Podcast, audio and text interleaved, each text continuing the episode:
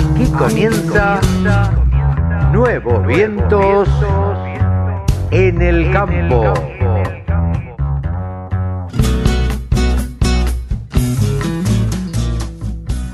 Hola, hola, hola, ¿qué tal? ¿Cómo le va? Muy buenos días, buenas tardes, buenas noches. ¿Cómo andan? Una edición más de Nuevos Vientos en el campo por la radio del campo, aquí por www.laradiodelcampo.com. Hoy tendremos un programa, la verdad, con muchísimas novedades y con muchas cosas muy pero muy interesantes. Vamos a charlar primero con Hugo Grassi, eh, quien es el vicepresidente de la Bolsa de Comercio de Rosario, vicepresidente primero de la Bolsa de Comercio de Rosario, acerca del Rospork del Rosgan. Vamos a charlar también con Carlos Vilamoret, quien es el candidato eh, por el oficialismo de la Sociedad Rural Argentina, candidato a vicepresidente. También charlaremos con Mónica Ortolani analizando la actualidad. Vamos a charlar también con Javier García Guerrero desde España analizando cómo ven desde España la situación argentina. Y también, por último, charlaremos con Alejandro Gariglio, quien es el gerente de gestión comercial agropecuaria del Banco Nación Argentina, para que nos cuente cuál es la situación del banco, no la situación del banco, sino la situación del banco frente a los productores agropecuarios. Así que de todo esto vamos a hacer este programón que tenemos preparado para ustedes. Arrancamos de esta manera.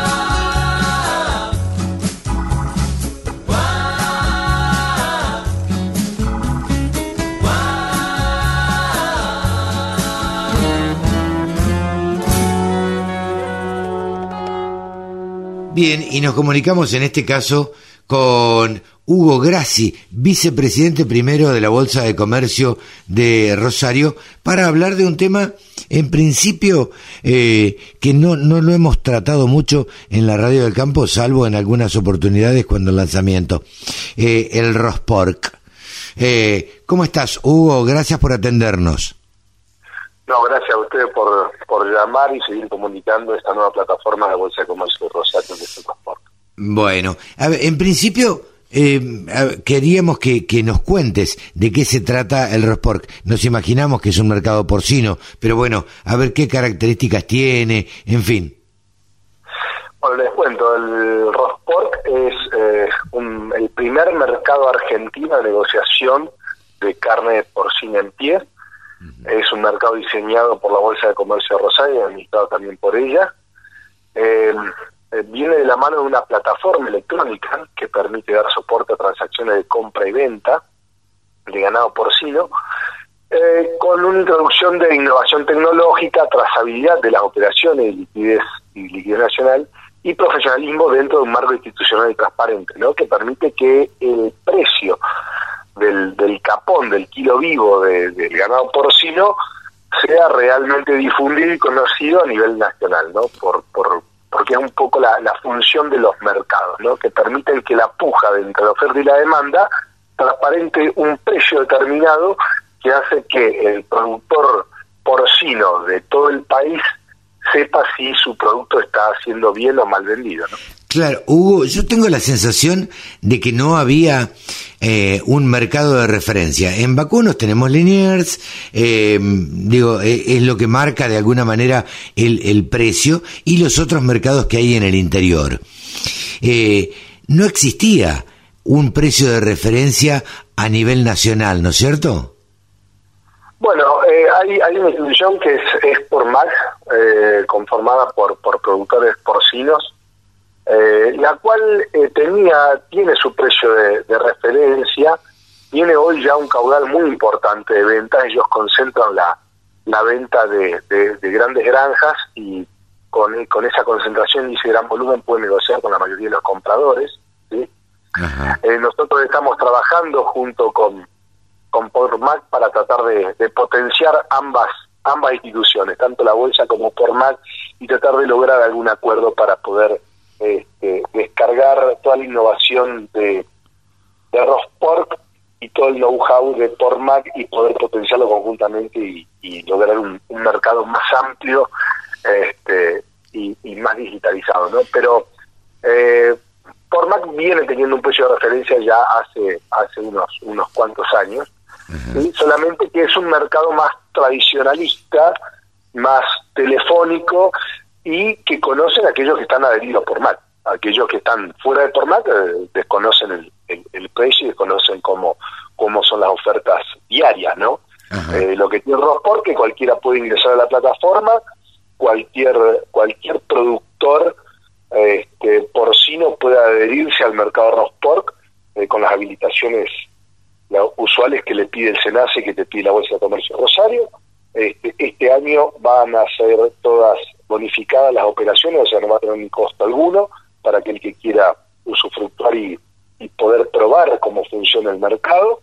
Uno ingresa, se da de alta, se le, se le genera un usuario y usted puede cargar su jaula con su cantidad de cerdos, su semana de entrega, el precio deseado, los kilos promedio de faena, eh, la calidad de calada de grasa dorsal, o sea, todos los parámetros que uno usualmente a la hora de vender su camión jaula de cerdo lo negocia telefónicamente, acá lo carga en una aplicación desde el teléfono de su computadora y la contraparte puede generar una oferta dirigida a algún comprador determinado o a todo el mercado. Quiere decir que su oferta se la puedo mostrar a, digamos, Paladín y la Piamontesa Campo Austral o se la quiero mostrar a Coto o se la quiero mostrar a un determinado comprador, ¿no?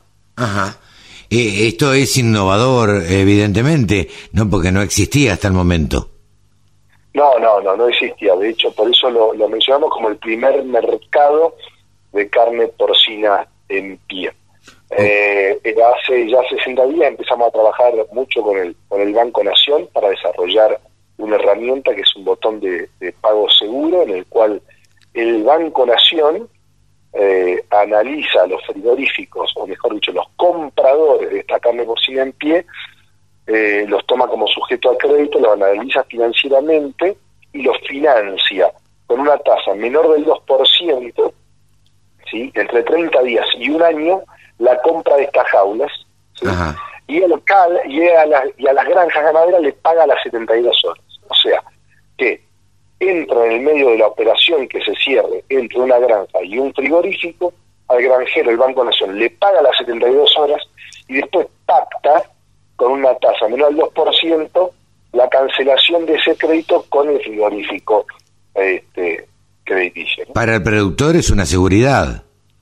Para el productor una seguridad y en, un, en una etapa inflacionaria en nuestro país realmente cobrar a 72 horas y no a los 35 días como, como se suele hacer en este sector entre los 15 y los 35 días, realmente es un beneficio muy importante. Claro, eh, esta herramienta, bueno, como, como decías vos, permite cobrar operaciones en 72 horas y la posibilidad de financiación al, al comprador. ¿Cómo, te pregunto, cómo, cómo ves el mercado porcino en la Argentina? Independientemente de todo lo que se habla y que todavía no sabemos si se va a concretar y, y, y los chinos viniendo a la Argentina, que creo que es más este, una especulación o una idea que se puede dar, pero que va a llevar mucho tiempo. ¿Cómo ves el mercado porcino en la Argentina? Eh, mira, eh, la producción de carne porcina en los últimos 10 años vino creciendo con un 10% anualizado. Eh, no hay otro mercado que haya crecido de esta manera. realmente la inversión que ha desarrollado las granjas intensivas en la Argentina en cuestiones de genética han sido sorprendentes. De hecho, hoy tenemos un producto que es demandado por el mundo. Em, la calidad de la carne porcina argentina es de las mejores del mundo. Eh, la tecnología que, que estas granjas han, han invertido y han diseminado en sus propias granjas, tanto sea en, el manejo de, de sus estiércoleras, de sus, efluentes para no contaminar napas, para regar este, con estos eh, biofertilizantes su, su campo de maíz para nutrir estas granjas.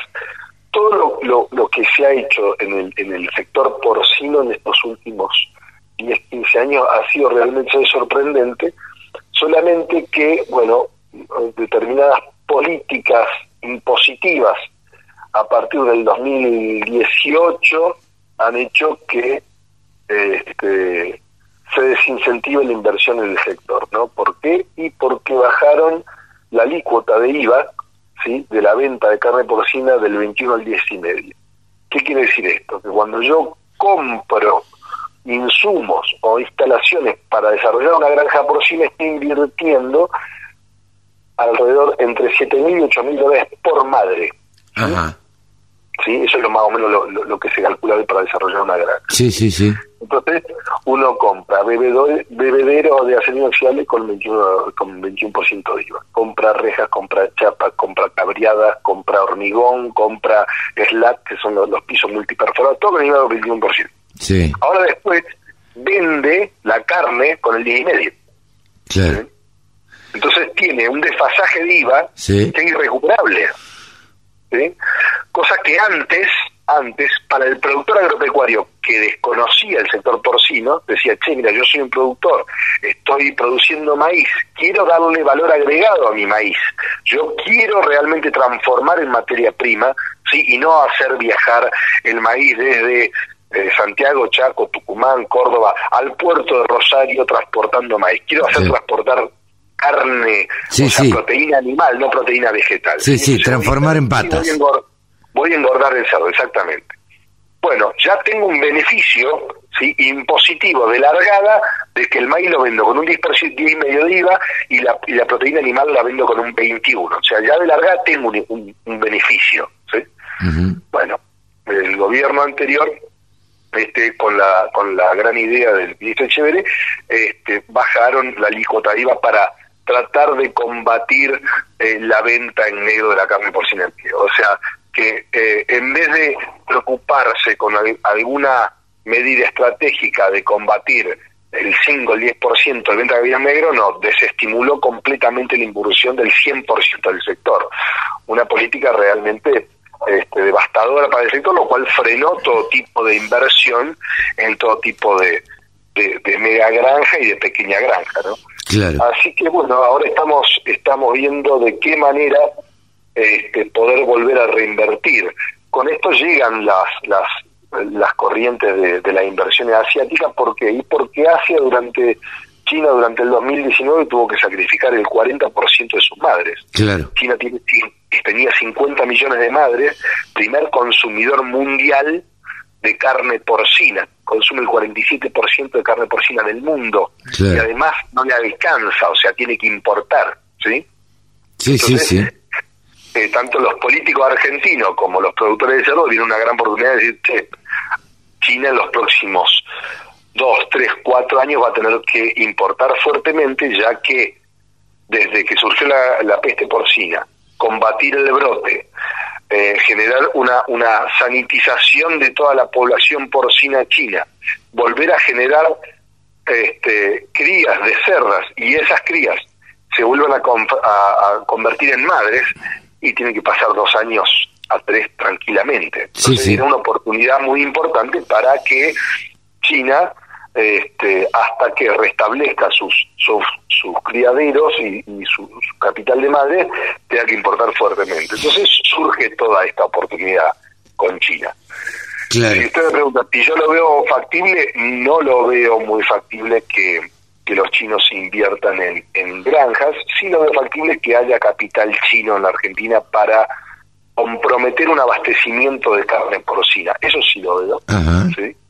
Lo veo más factible decir, che, hay capital chino para eh, promocionar granjas, para promocionar producción de carne, para promocionar frigoríficos, ¿sí?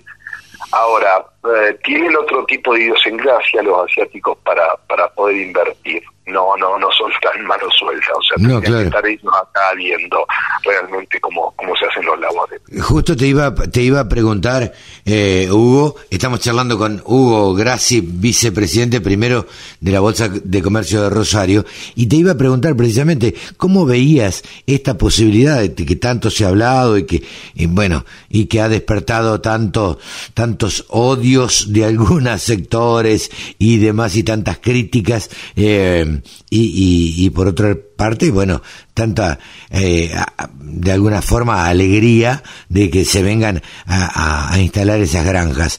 Eh, ¿Lo ves posible? ¿No lo ves posible? ¿Crees que va a tardar? ¿Cómo, cómo, cómo lo analizan ustedes?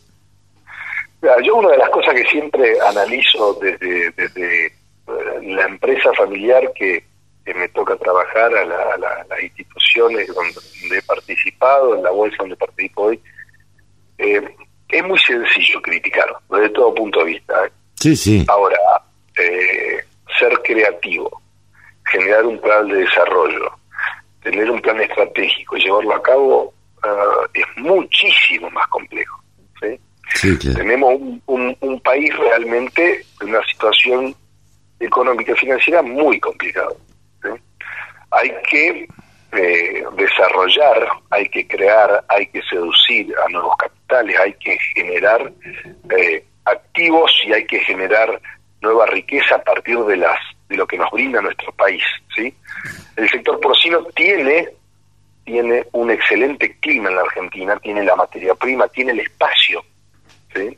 Claro. Entonces, claro, se dio una oportunidad que decir, bueno, a ver, eh, China tiene cierta relación con los mandatarios políticos de, la actualidad. Sí. Este, y bueno, se generó esa oportunidad, entonces obviamente por ahí Argentina vio que tenía cierta oportunidad. Eh, tal vez, em, no sé, otra oportunidad en su momento fue vaca muerta, ahora que la, la OPEP este, y el precio del petróleo ya no, no era tan tanto negocio. Tanto negocio, claro. Claro, a ver, yo, lo que creo que eh, buscar criticar los proyectos es sencillo. Ahora, sentarse a analizar y decir, che, bueno, está bien, yo, yo tomo tu miedo, ¿sí? Que sean los chinos, que la, la contaminación de la napa. Ahora, ¿se pueden hacer las cosas ahí bien? Sí, claro se la puede hacer profesionalmente para que esto no sea un desastre ecológico y la... sí sí por supuesto. Claro. Ahora tiene que tener un número rentable capaz de solventar esas inversiones. Claro. y vos me pedís que sea eh, que no sé una estiercolera de, de, de media hectárea o de una hectárea tenga eh, toda la inversión sofisticada para poder utilizar ese fertilizante biodegradable para que no contamine nada, bueno, obviamente la, rentabilidad del cerdo tiene que ser buena para que esa inversión sea sustentable. Sí, claro. Sí. es como que eh, vemos la oportunidad bárbaro, tenemos la oportunidad fantástico. Bueno, hay que desarrollar políticas impositivas y beneficios para que el sector invierta. Claro. Sí, y que no sea eh, un negocio de oportunidad. Viste, digo, es como fabricar barbijos en la época de pandemia o fabricar alcohol gel. Digo, no veamos, que no, no veamos en la, eh, en, en la creación de estas granjas un mercado de oportunidad que va a durar dos, tres años y después se van a ir estas inversiones. También, ¿no? Claro, pero, pero aparte, este, la Argentina, no sé, años atrás tuvo con el, el, auge del, precio de la soja y la demanda mundial, mm. tuvo excelente rentabilidad y hubo mucha liquidez en todo tipo de empresas de inversión y uno viajaba al norte o viajaba al sur y veía en cada pueblo este, fábrica de casillas, plataformas, tractores, bueno, todo el mundo se movilizaba, todo el mundo producía, todo el mundo... Bueno, ¿y por qué? porque había excedente y, eso se notaba en la, en la plaza económica, ¿sí?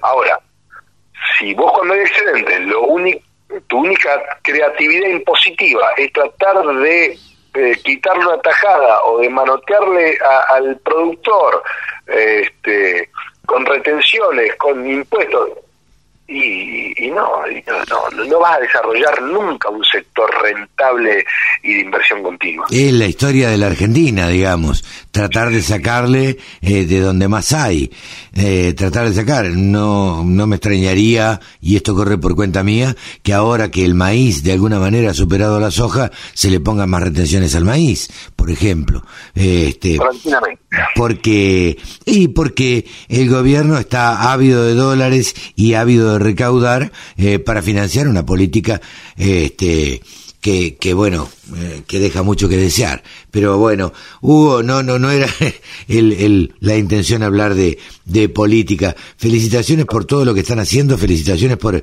el Rospork y por este acuerdo que han hecho con, con el Banco Nación, con este botón de pago, ¿no? Sí, sí, sí, estamos eh, muy muy contentos. El lanzamiento lo hicimos con Eduardo Aire, con el presidente del Banco Nación, mm. con, Omar Perotti, el gobernador de provincia.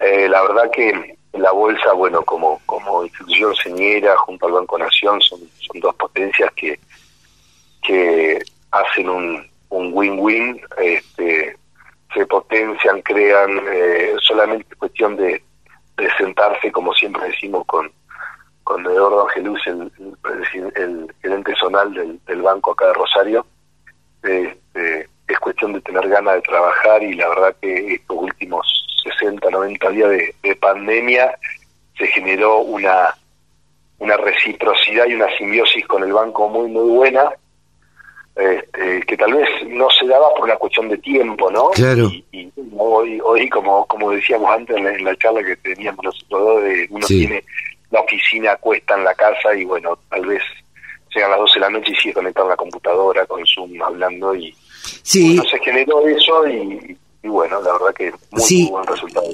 Y, yo siempre lo, lo, destaco, la Bolsa de Comercio de Rosario eh, siempre ha sido, más allá de los años que tiene y todo, una entidad sumamente pujante y sumamente eh, innovadora eh, trata de estar siempre un paso adelante eh, y tratando de em, no sé, ser creativos y ser este, innovadores en todo lo que están eh, haciendo. Así que felicitaciones por esto. Muchísimas gracias. Eh, les mando un gran saludo a todos y muchas gracias por difundir el rostro. Un gran abrazo. Hugo Grassi, vicepresidente primero de la Bolsa de Comercio de Rosario. Con un solo clic descarga la aplicación La Radio del Campo. Después, solo tenés que ponerte a escuchar tu radio. Casi podríamos decir un amigo de la casa, Carlos Vilamoret, quien actualmente es vicepresidente de la Sociedad Rural Argentina. ¿Cómo estás, Carlos? Buen día. Buen día, Carlos. ¿Cómo estás vos? Bien, bien. Bien, gracias por atendernos en principio. Y lo primero que queríamos charlar es, a ver, que nos cuentes un poquito eh, ¿Cómo van a ser las internas de la rural? Eh, después de tantos años hay internas en la rural. Eh, ¿Cómo lo están viviendo ustedes desde la lista oficialista, digamos? Sí, bueno, es un proceso, digamos, normal, que a veces llama la atención porque durante 30 años hubo consenso y, y, se formaba una lista única, una lista de unidad y acción, pero digamos, no, no nosotros no lo vemos mal, por el contrario, más allá del momento, ¿no? El momento, puede ser que algún socio no, no le cayó muy bien, pero pero eh, sacando el contexto, la coyuntura de, lo que nos está pasando a todos, a todos los, los habitantes de este planeta, eh, digamos, que, que haya interés por participar de la vida institucional de la entidad y la verdad que no, no, no lo vemos mal, lo peor que nos podría pasar es la desidia, el desinterés, así que desde ese punto de vista no, no, no lo vemos mal, que haya gente que tiene mm, otra visión y que ve otra manera de, de, de llevar a cabo las cosas, este, bueno, este, nosotros tenemos la, la, la mirada este, que hemos que hemos mostrado, digo, cuando nos preguntan qué vamos a hacer y, nosotros indicamos, miren lo que hicimos y fíjense, la línea es esta, ¿no? No necesitamos prometer nada, nosotros tenemos la responsabilidad de representar los intereses de nuestros socios que, y gran parte de los productores agropecuarios en el quehacer gremial y bueno, brindar servicios este, en tiempo, forma, calidad, este, arancel, ¿no? los servicios que prestamos a través de nuestro laboratorio, el registro este, genealógico, de las exposiciones de Palermo, a nuestros asociados y tratamos de hacerlo mm, lo mejor posible, cada vez mejor, ayornándonos evolucionando, porque muchas veces hablan de cambiar y uno piensa que a veces no, no se trata tanto de cambiar, ¿no? Porque si vos cambiás es porque algo lo hiciste este, en algo te, fuiste equivocando y no, no, no, no habría problema, pero nosotros vamos evolucionando, vamos, creemos que, que es permanente, hay una evolución permanente, nada es, eh, nada es para siempre, así que ese es el, trabajo que estamos haciendo y confiamos que ahora este, los socios nos van a, a renovar la confianza. Bien, bien, eh, ¿cuándo son las elecciones? Nosotros tenemos la asamblea el jueves de la semana que viene. Em, estamos un poco, pero tenemos un sistema de, de, votación que es este, que por correo a una eh, este, con un sobrevoto que emite la rural numerado con en el sobrevoto este, está identificado el, el, socio y eso va a una casilla de correo, digamos, ese sistema está bien, tiene la lentitud que tiene el correo y los problemas que tiene el correo en el medio de la pandemia, pero nos asegura que no hay manipuleo, que nos asegura mucha transparencia y más allá de ver si el jueves que viene eh, se van a permitir este, en la ciudad concentraciones de gente como para hacer una asamblea presencial, eh, el proceso electoral entendemos que, va a seguir su curso normal. Bien, bien, bueno, eh, les deseamos éxitos a, esta fórmula oficialista junto con Daniel Pellegrina y este y bueno y estaremos hablando seguramente la semana que viene para ver los resultados, ¿no? Sí, no, nosotros la verdad que estamos muy estamos muy bien, tenemos ya una una, una expresión de más de 700 socios que nos han expresado su voluntad de acompañarnos, este, que es la fortaleza que siempre tenemos, y bueno, después a eso hay que sumarle todo lo que llega por correo, y, bueno, este, así que esta fórmula que tenemos sí con Daniel,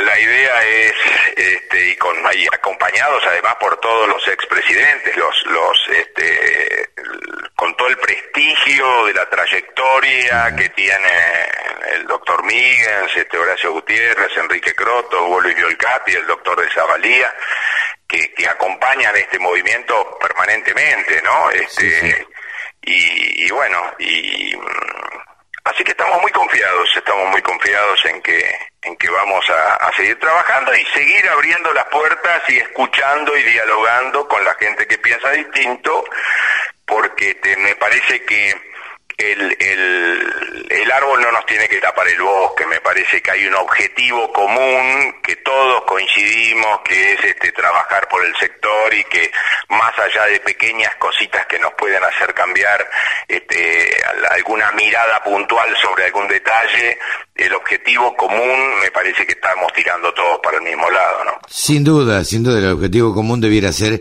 el, el bienestar de la sociedad rural este, entonces me imagino que eh, ambas listas tendrán este, el mismo objetivo. Carlos, te saco un poquito de, la interna de la, de la rural. Eh, te hemos consultado muchas veces por el tema ovinos como uno de los conocedores y además eh, productor agropecuario eh, ovino. ¿Qué, ¿Qué opinión te merece este, cómo podríamos llamarlo, destrato de parte del Ministerio de Agricultura hacia la ley ovina? Bueno, estamos viendo, nosotros todavía somos muy, somos, tenemos el, el, la tenacidad y el optimismo que tienen los, los productores ovinos de que nunca bajan los brazos, pero todavía estamos esperanzados en, en, en poder llegarle, nosotros tenemos un proyecto, sacamos desde la Mesa Ovina Nacional, la cual este, tengo el gusto de, coordinar juntamente con Daniel Lavallén, el otro coordinador, este, un grupo donde estamos prácticamente toda la cadena del lanar, estamos, eh, digamos, la, parte industrial, de parte frigorífica, Federación Lanera y los distintos sistemas productivos, porque es este, por, por, por lo por lo disímil que es el, el sistema la, la, la, la, parte geográfica de la Argentina, la topografía, la disponibilidad forrajera, este, bueno, tenemos una producción de escala en el sur, tenemos autoconsumo en el norte, tenemos este, una, una, una ganadería complementaria en el centro, digamos, hay distintos sistemas productivos, por lo cual las necesidades y los objetivos a veces son distintos también. Pero bueno, desde esa mesa ovina nacional hicimos un proyecto de renovación de ley, que por otros 10 años, vos sabés que ahora se cumplen el, la segunda etapa, la, ley va a cumplir 20 años, se renueva cada 10, Este, con un presupuesto acorde, con un con una distribución equitativa y con un objetivo claro de, de digamos, apoyar la producción ovina en los distintos lugares, este, no solamente desde el punto de vista del, de la parte del, de, la parte económica en sí, de la renta, de la generación eh, de empleo, de la generación de divisas por exportación, de la producción de carne, digamos, sino también desde el punto de vista de la, de la contención territorial, del arraigo, de los aspectos sociales de aquellas este, de aquellos emprendimientos pequeños que quizás no vuelcan al mercado, pero sí tienen una importancia social extraordinaria porque, bueno, este, ya sabemos cuando cuando no hay rentabilidad es lo que suele pasar, suele pasar que, que la gente abandona su explotación porque digamos que el ovino es un poco el último eslabón este, en, en, la cuestión eh, eh, eh, es, la, actividad que más hectáreas ocupa en la Argentina. Y es la que más hectáreas ocupa en la Argentina porque es la que sobrevive en, en sí sí en, condiciones terribles en condiciones donde otros no sobreviven. Entonces, en general, si no te da la agricultura, te pasas a la vaca, de la vaca te pasas a la oveja y, y cuando estás en un campo en el medio de la Patagonia que llueven 200 milímetros por año este, y que tenés una media de temperaturas muy bajas y tenés una escasez forrajera extraordinaria y bueno, cuando no te da la oveja, en general cerrás y atrás no viene nada. viene el abandono de los campos, viene el desarraigo, viene sobrepoblar em, los conurbanos de las ciudades esperando un plan. Entonces, este, me parece que también los políticos de la Argentina tienen que tener esa mirada, ¿no? Que la oveja sirve para muchas cosas.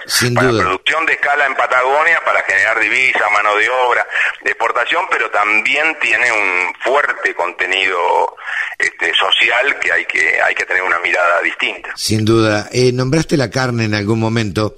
Eh, como, como una parte de la producción ovina. Eh, ¿Crees que habría que hacer de parte del Estado, no sé de parte de quién exactamente, pero fundamentalmente del Estado, una difusión como para que se consuma más carne ovina en la Argentina? Bueno, eh, se trabajó muy bien. la dirección de ovinos eh, del ministerio trabajó muy bien en, el, en la difusión de lo que es este cordero argentino, lo que es la carne ovina, este, en la difusión de esa marca, de esa de esa este, de ese proyecto de difusión de, de, de carne cordero argentino. Se trabajó muy bien, yo creo que se hicieron muchas degustaciones, se hizo muy buena publicidad. Esto es un poquito eh, digamos como el huevo y la gallina, vos, vos para mm, mm, mm, producir es lo que nosotros sabemos hacer y no es tan difícil, digo, a eso nos dedicamos. Ahora, lo que tiene que crecer es la demanda. Este, si no crece la demanda, Entonces muchas veces decimos, no crece la demanda porque no hay una oferta atractiva y no hay una oferta atractiva porque no hay una demanda sostenida. Y alguien tiene que hacer el primer esfuerzo de ofrecer en góndola un producto distinto, con tecnología de cortes, en una bandejita, con algo agradable, amable de ver. Y bueno, y no un trozo de 3, 4 kilos congelado en un freezer vertical, ¿no? Ahí no lo lleva nadie. No, totalmente. Nos falta ese otro paso, eh, nos falta entonces meterle más kilos a la misma carcasa, dejar de, abandonar un poco el, cordero como producto zafrero estacional y ir a un cordero pesado donde podamos aplicar cortes este, y podamos en vez de vender el cordero como presa como como venderlo trozado de una forma atractiva se trabajó muchísimo ¿eh? se trabajó muchísimo en el tema cortes se trabajó y, y, y ahí hay que reconocer que la dirección de ovinos hizo un papel muy muy bueno de difusión de difusión de todo tipo, con, con, este, con recetarios, con degustaciones en distintos lugares de la Argentina. Pero bueno, ahora queremos ver si eso va a continuar, ¿no? Este, la vemos muy, muy, la dirección de ovinos entiendo que en el nuevo organigrama del ministerio este, cambió de nombre, digamos, desapareció como dirección y está bajo otra órbita. Bueno, queremos ver los funcionarios con los que interactuábamos, que es gente muy buena y que tenía este proyecto de Cordero Argentino, este, lo, lo, lo tenía, lo habían tomado como una, como, como algo este, bueno y lo estaban trabajando bien y bueno, estamos ahí esperando a ver si despega o no despega este tema, ¿no? Esperemos que, que así sea después de haber pasado un año complicado en el sur, ¿no es cierto? Sí, complicadísimo, complicadísimo y, este la lana, el panorama de, este año, ya empezaron las esquilas preparto, ¿no? En el sur este, es un panorama nefasto, pero, pero te diría que la lana debe estar, debe haber bajado, no sé, un 60, 70% a, a, a, ese nivel, te digo. ¿eh? Claro. Sí, Porque bueno, la gente no no no no no demanda este traje, no la lana, la lana en general, vos eh, eh, es el 1% de las fibras textiles que se exporta. El 1%, en general son otras las fibras textiles que se utilizan y, y es, este, es, de un precio un poquito más alto y es para para un traje este, y bueno la gente la verdad que con la pandemia y los cambios de hábito usa menos trajes. Sí sí sí sí se consume menos en el mundo. Sí se consume menos y bueno y China que es el gran comprador procesador de lana del mundo bueno para un poco sus compras y cuando para las compras lo, lo se cae. El claro. lana se Sí, sí, que paren la compra los chinos de cualquier cosa, es como que se cae. De cualquier cosa te produce un sí, sí. Un cimbronazo grande. Carlitos, eh, éxitos para la semana que viene y seguiremos charlando en cualquier momento. Buenísimo, Carlos. Dale, abrazo grande. Te mando un gran abrazo. Carlos Vila Moret, vicepresidente de la Sociedad Rural Argentina. La mejor forma de trabajar es escuchando la radio del campo. Mónica Ortolani, desde Junín, eh, charla con nosotros habitualmente y nos da un panorama eh, de la realidad. Mónica Ortolani es titular de tonicaonline.com.ar y además muy, muy activa en redes sociales. Hola Moni, ¿cómo estás? Hola, ¿cómo te va? ¿Cómo andas, Carlos? Como siempre, un gusto estar con vos. Así que bueno, aquí estamos. Bueno, muy bien, muy bien, por suerte. Eh, muy bien, por suerte dentro de esta pandemia, dentro de esta situación económica, que te pregunto, ¿cómo la estás analizando vos? Mira, yo te cuento cómo, viste que a mí me gusta ser un poquito, me gusta ser didáctica, ¿no? Y, y siempre pienso que como todo en la vida y como nos pasa en el día, digo, es como un semáforo, ¿no? Digo, estamos en verde, amarillo, rojo, ¿no? Leí algo de tu columna. ¿Cómo es esto de verde, amarillo y rojo? Y vos fíjate que hasta los tableros de control, ¿no es cierto? Los tableros de control, los que seguimos los números de un tablero de control, siguen también esta misma analogía, ¿no? Eh, si es verde estás bien, si estás amarillo, ¿qué pasa? Estar alertas y el rojo que nos pone bastante, nos pone en stop. Entonces, bueno, yo, yo, digamos, en el campo veo luces verdes por el lado de los precios. No podemos dejar de verlo. Eh, pensemos que esta última semana, o sea, o sea, la soja esta última semana aumentó 17 dólares. Un montón. De 265 a 282 dólares. Y si vos lo comparás con el mínimo, el mínimo que tocó el 26 de mayo, que estaba 211, quiere decir que aumentó 71 dólares. Claro, un montón. ¿Mm?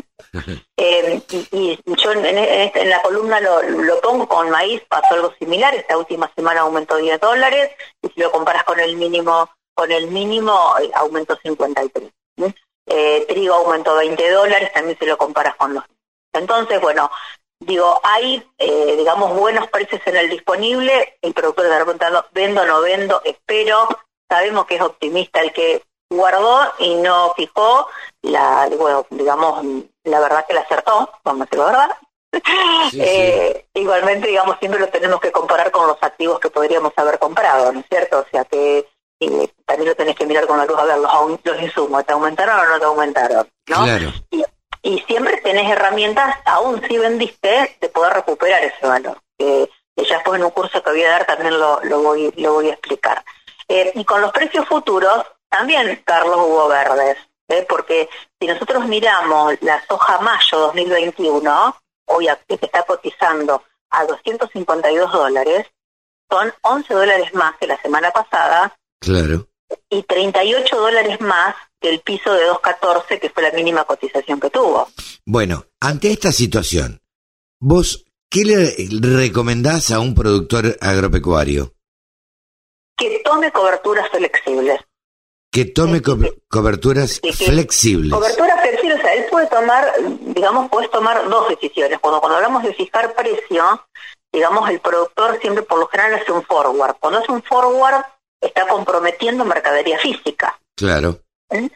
Pero hay otras herramientas de los mercados de futuros, que una son los futuros, que a lo mejor, bueno, en, no, ahí no estás comprometiendo mercadería física, y los puts, que los puts te cubren del riesgo a la baja. Vos acá el riesgo que tenés básicamente es de cobertura de riesgo a la baja. Entonces, yo tomaría coberturas flexibles, tanto para las posiciones más cortas a lo mejor, porque pensá que también a veces le vencen alquileres, le vencen, eh, puede tener distintas obligaciones. Y hoy vos si mirás, la soja hoy y la soja de diciembre prácticamente está del mismo precio. Claro. Ahora, ¿qué pasa si baja? Si baja, vas a tener que vender más granos. Claro. ¿Mm? Sí, sí, sí, para, para obtener eh, la misma cantidad de lo que tengas que cubrir, la cuota del tractor, de la cosechadora o de lo que sea. Después también, viste, puede estar tomando algunas, em, eh, digamos, eh, bueno, tenemos que comparar siempre con la tasa de devaluación implícita, mejor todavía va a haber créditos en pesos que están a tasas más o menos razonables, y con todo esto del cepo cambiario, bueno, y un montón de cuestiones y de expectativas y de riesgos, eh, digamos, todos estamos esperando que las tasas pasivas, o sea, las tasas de los préstamos eh, o, de tarjetas de crédito puedan llegar a aumentar. Eh, así que bueno, que se apalanque en los, en los mercados de futuros, que planifique, planifique mucho. Yo creo que estamos en, en momentos que hay que ponerle mucha cabeza a los negocios, de pensarlo más, de ponerse al, timón de, su negocio y tampoco hay que dejar de ver, yo digo, la gran luz roja que tenemos, que bueno, el tema del cepo cambiario, yo digo, lleva niveles obscenos el dólar soja respecto al dólar, al dólar eh, blue o contado con liqui, que es a lo mejor, vamos a ser realistas, es el precio que se está tomando también para el dólar para los insumos. Claro. Porque eh, está bien, lo harás al oficial, pero te aumenta después en dólares. La cuestión es que, digamos, lo más probable es que, eh, digamos, los insumos con este cepo cambiario Claro. Hablabas de hace un ratito de, de un curso que estás por dar y que por ahí vimos en, en algunas redes y lo hemos difundido en, en nuestras redes sociales. Contanos eh, cómo va a ser, Moni. Mira, el, el curso yo lo voy a dar el 28 de septiembre, 8 y media de la mañana, con, el sentido de arrancar la semana eh, para que, para que el productor se enfoque en las variables que tiene que empezar a aprender más, a, digamos, a planificar y tomar decisiones. Así que vamos a hablar de cómo eh, financiar las distintas estrategias para financiar insumos, ventajas y desventajas de cada herramienta. Vamos a estar hablando de cómo sacarle más jugo al canje, porque sabes, como siempre hablamos, tiene muchas ventajas impositivas, pero por ahí no se la usa adecuadamente. Y vamos a hablar en un lenguaje, digamos, lo que a mí más me gusta explicar, todo este tema de las coberturas de precio, eh, o sea, cómo administrar su riesgo precio, pero con un lenguaje como para no financieros, para que aprendan a manejar esta herramienta como cualquier otra herramienta que eh, manejan en el campo. Claro. Bien, entonces, ¿cuándo va a ser? Reiterémoslo porque esto es muy importante. Sí, es 28 de septiembre, de 8 y media a 10 y media, va a ser por vía Zoom y puede ser, en, digamos, online en vivo, por supuesto que online, pero también, digamos, si lo, lo querés hacer después en diferido, va a quedar grabada la, la, capacitación. 28, eh, a ver, tengamos en cuenta que es el próximo lunes, no, el otro lunes. El otro, exactamente, el lunes 28. Una semanita después de la primavera. Bien, bien, una semana justo después de la primavera, para arrancar con todo. Moni. La tranquera tu bolsillo se llama. ¿eh? ¿Cómo, cómo? ¿De la tranquera al bolsillo? Sí, sí, sí, porque digamos como que es un capo generando buena rentabilidad, o sea, buena producción, buena Q, hay tranqueras adentro y tranqueras afuera, bueno, hay, hay algunos pasitos más para dar. Bien, vamos a eh, estar atentos y, vamos a darle mucha difusión para que tengas mucha gente en el Zoom y por supuesto ahí estaremos. Bueno, muchísimas gracias, Carlos. Por supuesto estás invitado. Pero claro que sí, claro que sí, ya lo sé y estaré ahí firme, eh, este, escuchando a ver cómo, cómo, qué consejo le das a los productores para, este, para que vaya de la tranquera al bolsillo, ¿no?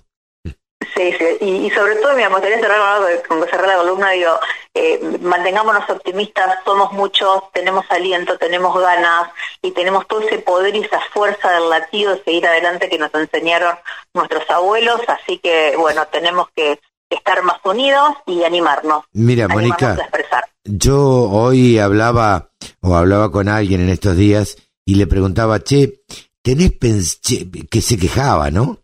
Y le decía, ¿tenés pensado irte? No, me contestó. Bueno, entonces tenés dos alternativas. Quedarte acá con buena onda y tratando de enfrentar la situación tal cual está, o quedarte acá, eh, digamos, de, de, mala manera y, y quejándote. te vas a tener que quedar, te vas a quedar. ¿Tenés alternativas de irte? No. Bueno, entonces lo mejor que podés hacerla, hacer es pasarlo lo mejor posible, porque si no, nos quedamos en la queja, en el reclamo, en... y yo, yo creo que hay que reclamar y que hay que quejarse y que hay que protestar. Reclamar y con, más compromiso también social, de acercarnos a entidades que están haciendo y se están animando en cómo podemos eh, cómo podemos construir algo distinto. Así como, como, como dice una frase de Sócrates, el secreto del cambio está en concentrar toda tu energía, no en luchar contra lo viejo, sino en construir lo nuevo. Totalmente. creo que tenemos muchísimo por hacer todavía. Moni, buena semana, que lo pases muy bien y muchas gracias. No, gracias a vos, Carlos. Un abrazo. Saludos a toda la audiencia. Mónica Ortolani, titular de tónicaonline.com.ar. Remates, buenas prácticas, siembra directa, pulverización. Toda la información en la radio del campo. Javier García Guerrero, Mil Agros con Guerrero. Bueno, está por varios medios de la Argentina, muchos lo escucharán en, en otros medios también. ¿Cómo estás, Javier? Muy bien, Carlos, siempre un gusto estar en esta, que es mi casa, por supuesto, puedo estar en muchos medios y muy reconocido, pero aquí estoy muy, muy a gusto contigo. Javier García Guerrero es reconocido docente, saben ustedes, de universidades eh, a nivel nacional en la Argentina y por otra parte, bueno, ha participado de numerosos proyectos que han tenido que ver con todo, porque ha vivido por el Chaco, por el sur, por, por todos lados. Ahora reside en España y precisamente nosotros lo llamamos periódicamente para que nos cuente, entre otras cosas, eh, en esta oportunidad, a ver, ante las nuevas medidas que se toman en la Argentina y que sabemos que vos estás al tanto, Javier, eh, ¿cuál es tu visión? ¿Qué, qué, qué se ve desde allá, a 14.000 kilómetros de distancia? ¿Qué están viendo de la Argentina? Mira, este, la Argentina siempre es una, un escenario complejo, es para iniciados, porque en realidad hay muchos que no han, desistido de comprendernos hace mucho tiempo, pero aquellos que tienen este negocio con, con Argentina este, están visualizando como un cambio de eje. Pareciera que Argentina se va alejando del eje eh, norteamericano y está ingresando en la órbita de China, que es presumiblemente lo que pensamos que va a financiar este, el ahorro financiero, va a facilitar el acuerdo con el Fondo Monetario Internacional y va a incrementar aún más sus compras. Te doy, siempre viste que yo soy un poco obsesivo con las cifras. Datos, datos, datos, datos. La Argentina, el, claro, para salir un poco de las subjetividades que siempre están en la interpretación. Claro. Eh, vos fíjate que el año pasado, en el 2019, entre lo que nosotros le vendimos y lo que le compramos a China, tuvimos un déficit, o sea, pusimos más de lo que ellos nos pagaron por más de 2.100 millones de dólares. A ver, en la actualidad, perdóname. el- Esto, esto, esto es importante repetirlo porque a veces hay quienes en la Argentina se llenan la boca diciendo de que los negocios con China son espectaculares y que, y que como decías vos, eh, cambiamos el, el eje de la Comunidad Económica Europea o de Estados Unidos y lo giramos hacia China. Yo entiendo que todo lo que compre China, por más poco que sea, va a ser mucho para la Argentina. Ahora, ¿cómo es la balanza comercial? Bueno, la balanza comercial, pongamos semestre contra semestre. El año pasado eh, nos daba en contra 2.100 millones de dólares, este año nos da en contra todavía 700, o sea que se redujo a un tercio el déficit comercial que teníamos, que es bastante previsible porque les vendemos materias primas y les compramos electrónicos, les compramos trenes, o sea, eh, estamos en una en términos de intercambio desfavorables, pero si miramos no solamente esta foto, que ya son datos históricos, sino miramos eh, el- la trayectoria y nos focalizamos en el sector agropecuario, vos fíjate que la cebada local, un tema que ha tenido poco tratamiento desde lo que yo he visto, eh, este año superarán las 200.000 toneladas de exportación a China. Sin, Ah. eh, sin mencionar que eh, se, ha, se ha incrementado en general las exportaciones argentinas a China en un 20%, siempre hablando de este primer semestre, y se han reducido las compras que hacemos de ellos en un 20%, lo cual es bastante significativo, ¿no? Esto no escapará a tu criterio ni al mío, que he escrito varias este, notas que están en, en internet sobre este, la base china en Neuquén, sobre las represas chinas, no, escapará al criterio de nadie que gratis no nos va a salir, No, pero claro. indudablemente saca un poco esa saca esa sensación de ahogo de que se termina, de que no.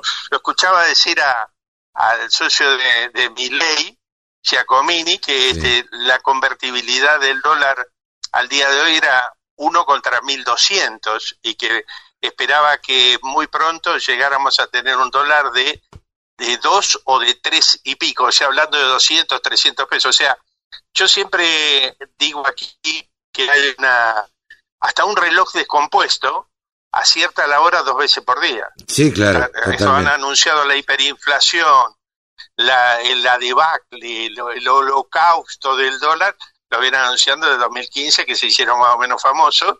El problema es que no se sabe cuándo. Yo sigo afirmando, como macroeconomista, que no va a haber hiperinflación, que en realidad estos saltos del dólar representan este, retirar un subsidio que era importante y que era significativo, no lo minimizo, pero en realidad este el dólar paralelo habrá subido, no sé, un 5%, que tampoco, de acuerdo a la inflación acumulada, estaba en 135, ahora está en 140 y han pasado dos meses que estaba en 135. O sea, lo que digo es que no ha- lo que estoy lejos de apreciar a la distancia, como vos bien decías, es, es esto de que vamos a caemos en el abismo. No, la Argentina seguirá a los tumbos, con muleta, como puede, un país que está absolutamente devastado sanitaria y económicamente, pero no necesariamente al borde de una hiperinflación o un episodio demasiado traumático, según mi apreciación, este,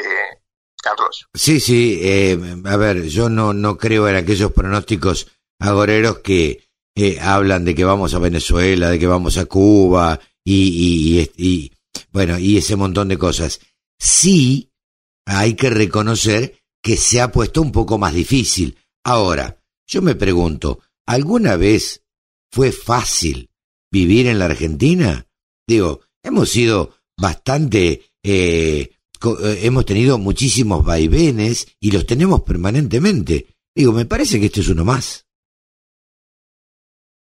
Yo coincido con ese análisis, Carlos. Por otra parte, mira, la tasa de inflación es alta, pero es, inferior a la que teníamos a lo mejor en el 2018 ¿no? o el 2019. Claro. No está bien la Argentina, pero tampoco está en un tobogán que, porque uno te mete en las redes sociales y un poco de vértigo. Sí, sí. En realidad, para el sector agropecuario lo, lo que es una redefinición, una, una un, cambio de reglas que seguramente podría, en la medida que haya un poco la confianza o el horizonte este, de previsibilidad, este, podría permitir que se liquidaran las exportaciones.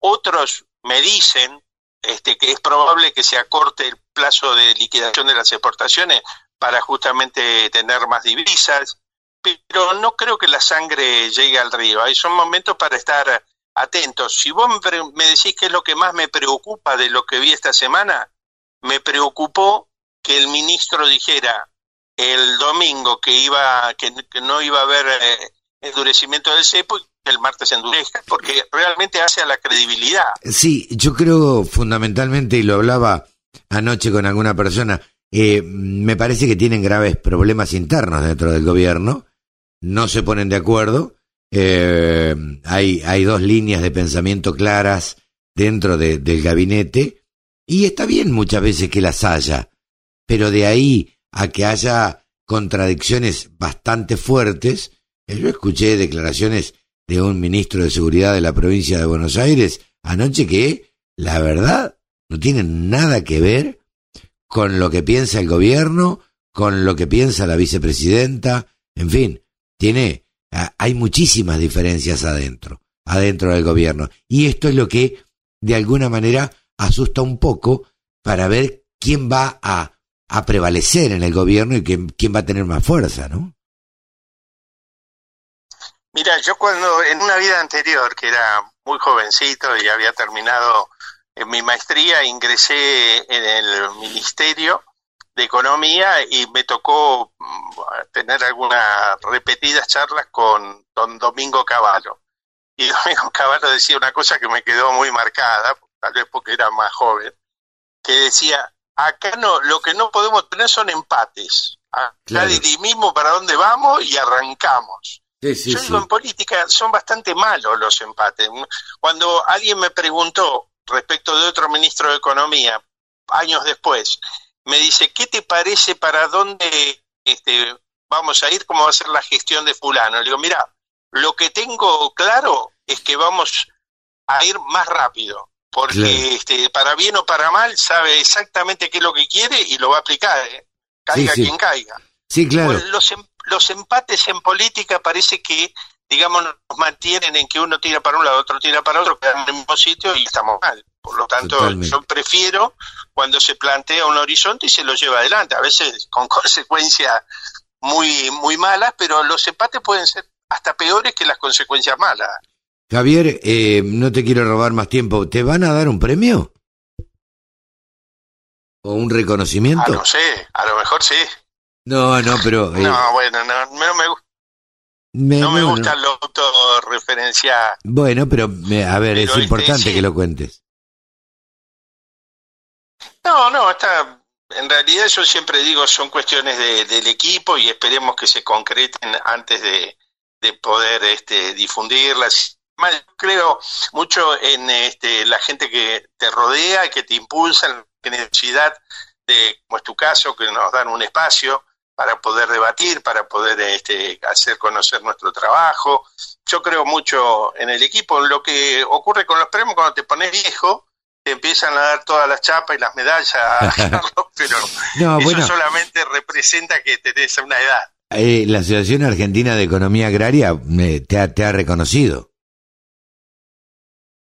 Bueno, yo hace años que estoy como este evaluador de los trabajos que allí se presentan para ser evaluados. Vos sabés que no, no voy a ser infidente porque no voy a revelar el nombre, pero me tocó justamente rechazar un, trabajo muy profundo y muy este, elaborado, mucho tiempo de un equipo importante y lo he tenido que desestimar con mucho pesar.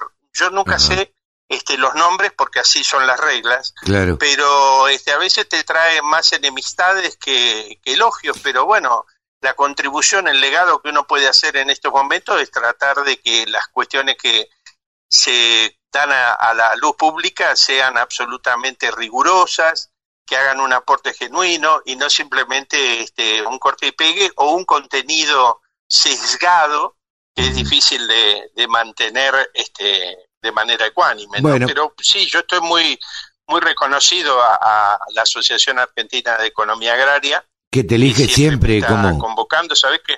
Claro, que te elige siempre, como digo, jurado, como jurado.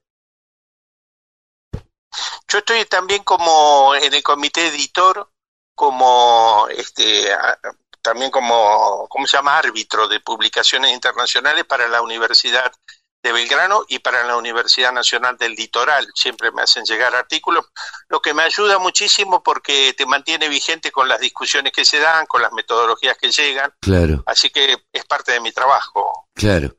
Eh, Javier, la verdad que un gusto charlar con vos como siempre desde España.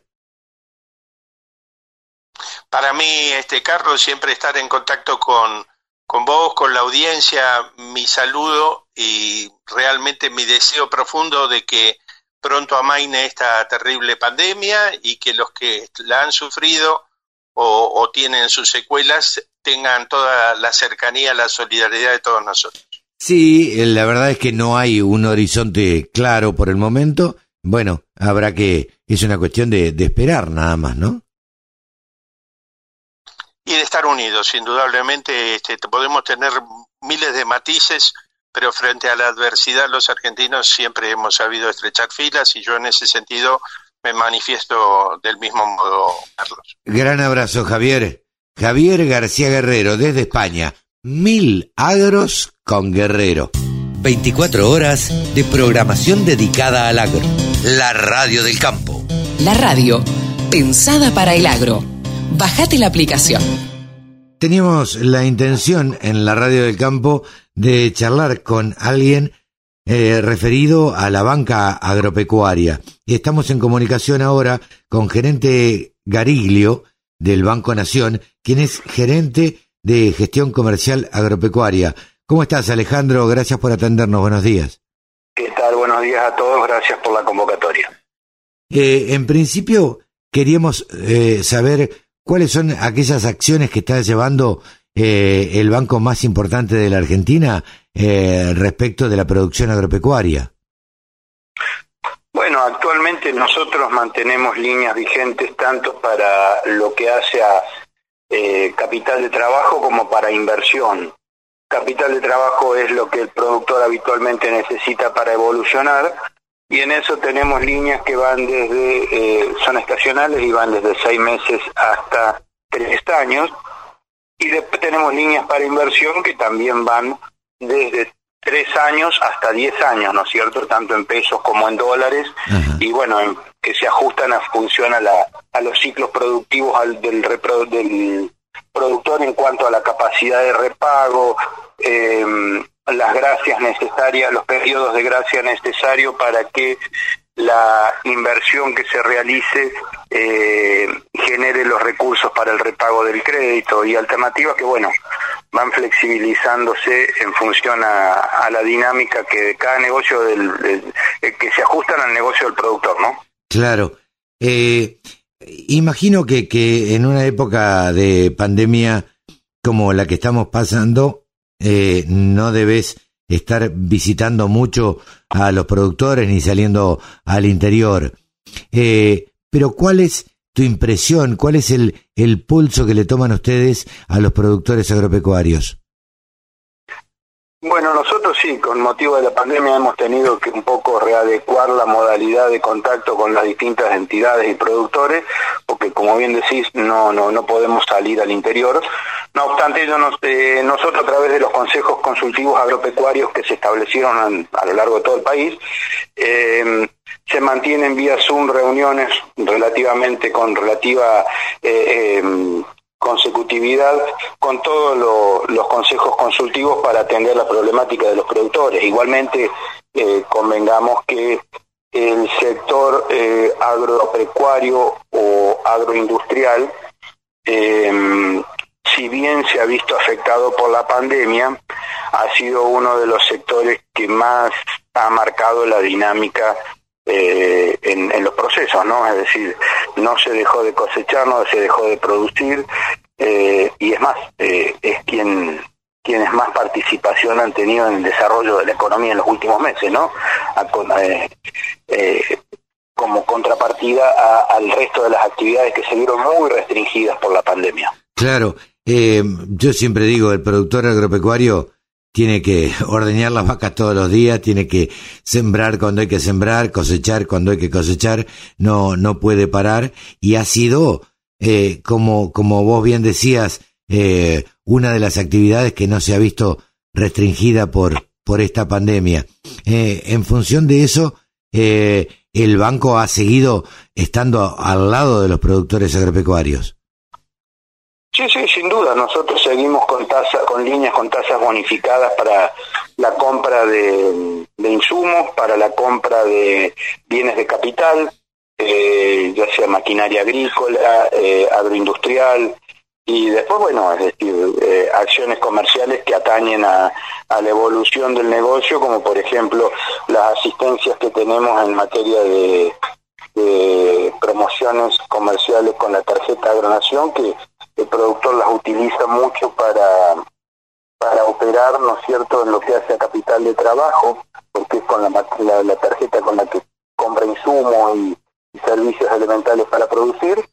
Y de hecho, los, las cifras a nosotros nos reflejan un significativo repunte de, de estas operatorias, en, en, inclusive durante la pandemia, ¿no?, en relación a años anteriores.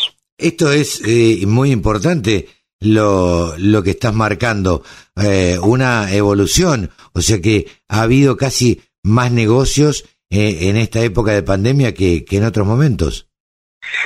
Sí, por ahí las condiciones que se establecieron, independientemente de, de la pandemia, eh, un esquema de tasas más, de costos de financiación más bajos que hemos visto este año, han permitido que, por ejemplo, la tarjeta Agronación en el primer semestre alcanzara los volúmenes de venta que se produjeron durante todo el año 2019, eh, lo que nos abre una expectativa a nosotros de estar en el orden de un crecimiento del 250 al 300% de, saldo y de volumen de operaciones en relación al año anterior, al ejercicio anterior, producto, ya te digo, de un esquema de financiamiento más, más benévolo y también eh, alternativas que se han ido generando y herramientas que se han ido eh, desarrollando independientemente de la pandemia, como la las operaciones con tasa adelantada, recientemente lanzamos para el Rosport el botón de pago y bueno,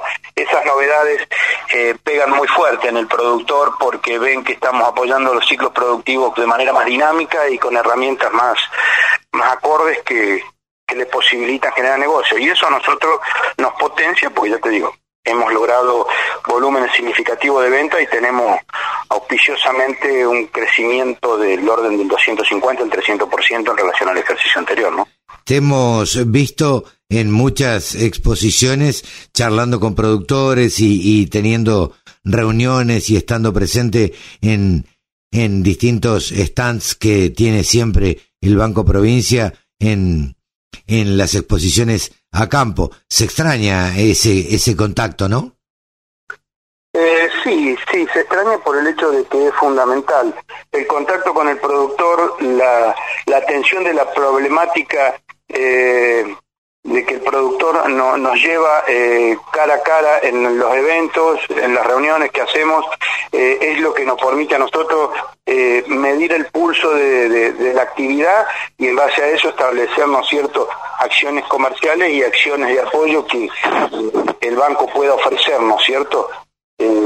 la manera más acorde para evolucionar en el negocio es escuchar la demanda y el productor eh, sabe lo que necesita y lo sabe expresar muy bien, ¿no? Claro. ¿Y, qué pulso le tomás, digamos, de alguna manera a, la distancia al productor agropecuario? Hoy, más allá de que no ha parado, ¿cómo, cómo se encuentra el productor agropecuario, el fabricante de maquinaria agrícola, en fin, eh, todos los que son eh, clientes del, del banco? Bueno, de los reportes que nos, los relevamientos que nosotros hacemos, eh, el negocio de la maquinaria agrícola eh, se ha intensificado en el 2020 en relación al 2019, ¿no? Sí.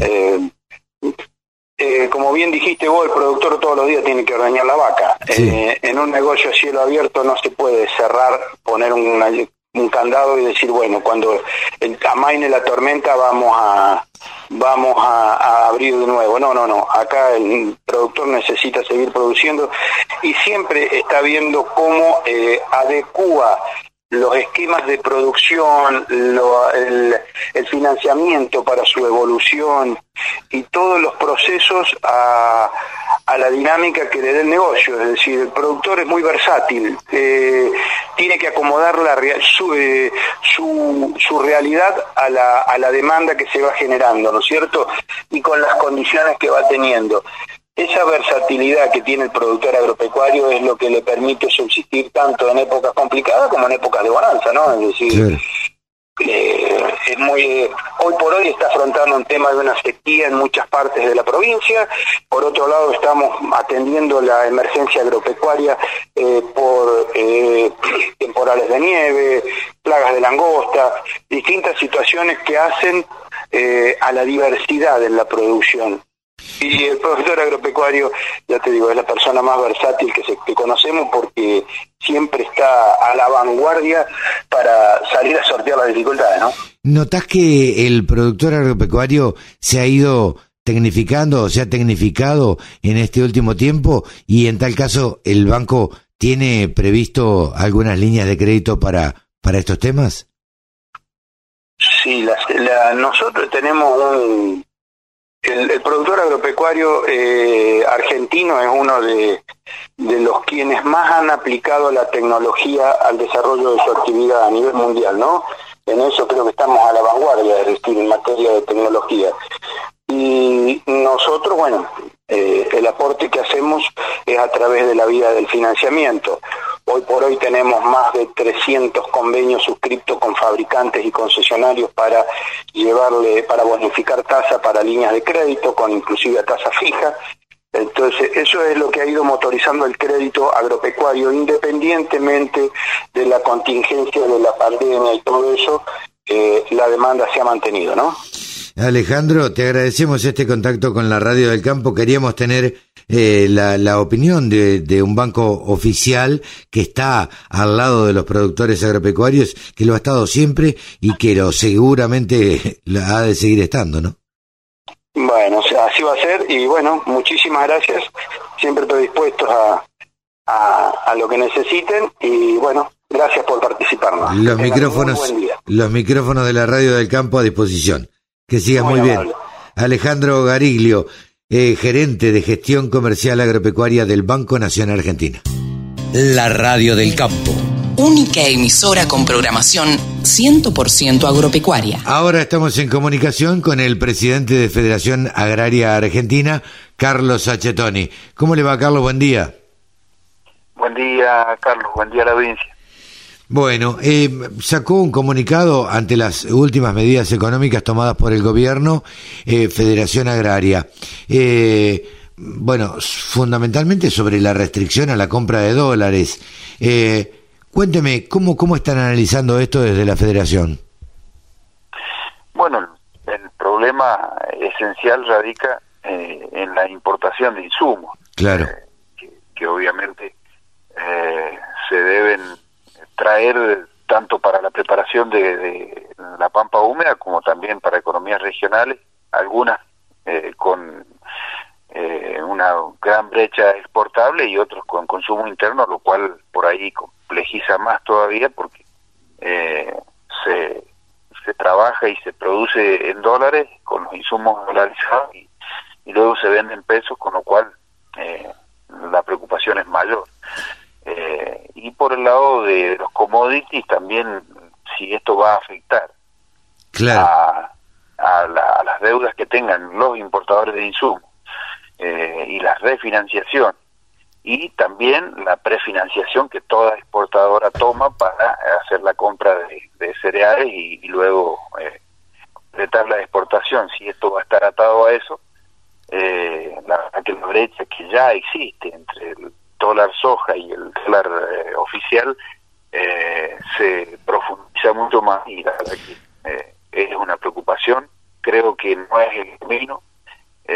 debemos generar seguridad jurídica, más certidumbre y, y no estas medidas que generan mayor incertidumbre y mayor especulación o estancamiento producto de la falta de, de garantía. Ante, ante esta incertidumbre de la cual usted hablaba y que es lógica al no tener un tipo de cambio fijo, al tener un dólar soja de 59 y un eh, dólar blue de 140, eh, ¿qué cree que, qué actitud cree que van a tomar los productores agropecuarios? Y conjuga todo. Estamos en un, atravesando un año bastante complejo en lo productivo por el clima. Eh, producto de la sequía, eh, hay muchos que, que no tienen el perfil de humedad necesario y es un riesgo invertir. Eh, y cuando se lo conjuga con estas posibilidades negativas en cuanto a lo económico para el, eh, la inversión y la verdad que eh, se desalienta eh, en un año en donde eh, el clima no era de lo más alentador para producir. Entonces, claro, se conjugan temas que pueden ser muy muy explosivos a la hora de decidir. Sí, el, el, el, clima no era el ideal y la situación de, de, de pandemia tampoco por ahí es el ideal, si bien el campo ha ha seguido trabajando eh, eh, tranqueras adentro, obviamente, eh, y, no ha, y no ha parado. Como yo siempre digo, las vacas hay que ordeñarlas todos los días y a las gallinas hay que darle, hay que tirarle maíz todos los días. Eh, de alguna manera, usted dijo el otro día en un comunicado que se sigue transitando el camino restrictivo eh, apelando a cepos y a prohibiciones directas o indirectas. Eh, ¿Por qué cree que se da esto en la Argentina otra vez? Es lógico, es la falta de confianza. Eh, hay muchas cosas que parecen no tener nada que ver y tienen mucho que ver eh, con lo que se está haciendo en la justicia, con algunos desempeños que se hacen en la legislatura, eh, con muchas cosas en donde no inspiran. Estamos en un momento tan crítico quizá o parecido eh, al 2001, en donde se necesita un consenso político para salir adelante, más allá de los consensos sociales de los distintos sectores. Eh, y, hay actitudes que no inspiran eh, que pueda haber un consenso, que pueda haber un acuerdo, un gran acuerdo de gobernabilidad, y todo esto repercute en la economía. la gente que puede tener algún ahorro en dólares lo busca eh, desesperadamente porque hay una brecha tremenda, prácticamente lo duplica eh, al dólar oficial. Entonces, eh, la, la, la, incertidumbre es tan fuerte que cualquier medida restrictiva genera un mayor efecto negativo todos los eh, analistas y, los que uno consulta y las personas que uno consulta, en este caso usted hizo referencia también al 2001. Eh, todos hemos vivido la época del 2001. Comparativamente, ¿cree que estamos mejor o peor que el 2001? La verdad que eh, estamos en un momento donde uno creía que estaba bastante lejos más allá del problema económico en sí, quizás es tan o más fuerte que en ese momento, eh, porque en ese momento las reservas eran escasas y en estos momentos eh, son prácticamente nulas las, reservas, eh, pero uno lo veía lejano porque institucionalmente se preveía que estábamos más consolidados y bueno, creo que hay efectos, ya digo, negativos, que indicios que están eh, generando esa desconfianza, esa incertidumbre y esa falta de acuerdo político eh, que eh, garantice una gobernabilidad. La verdad que es un momento muy difícil y, que nos tiene muy preocupados los argentinos porque queremos pensar en, producir, parecía que habíamos consolidado el acuerdo con la deuda y esto nos iba a permitir pensar en otra cosa y lamentablemente es un país que sigue estancado y, sin posibilidades de reaccionar. Yo siempre digo que el productor lo único que sabe hacer es producir y lo único que quiere hacer es producir. Ustedes que están al lado de los productores y que escuchan a través este, de los, bueno, de, de, todas las filiales y, demás, ¿cuál es el pulso que tienen del, del productor chico? ¿Qué es lo que va a hacer? Eh, a ver, ¿qué actitud va a tomar? el productor eh, viene muy golpeado, el productor chico viene muy golpeado con una desaparición anual de 5.000 productores, que no es poco, según el censo, eh, y viene muy golpeado y con tanta incertidumbre. Está el, productor está acostumbrado a años buenos y años malos, no es que le van a venir a contar, ¿no? Sabe que, es así el campo. Es así el campo. Que hay, que hay momentos buenos y hay momentos malos pero eh, lo que sí sabe es que nos están haciendo la cuenta del año bueno, es decir, las retenciones, los impuestos.